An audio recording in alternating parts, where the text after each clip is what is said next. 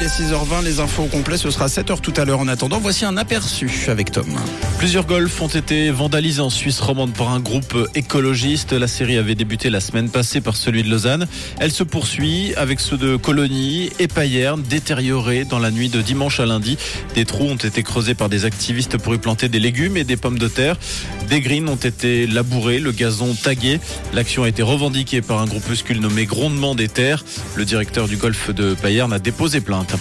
Une espèce de tortue dangereuse retrouvée près de l'étang de la petite école à Vufflan-le-Château. Une tortue hargneuse de 10 kilos qui vit normalement aux États-Unis et qui peut se montrer agressive lorsqu'elle est manipulée. Heureusement, les élèves de l'école sont en congé pour les vacances de Pâques.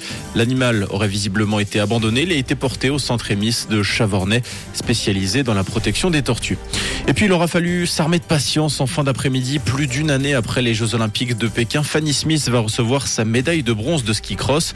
On rappelle que lors de la course finale, la Vaudoise avait été disqualifiée en raison d'un fait de course avant de se voir réattribuer la médaille quelques mois plus tard.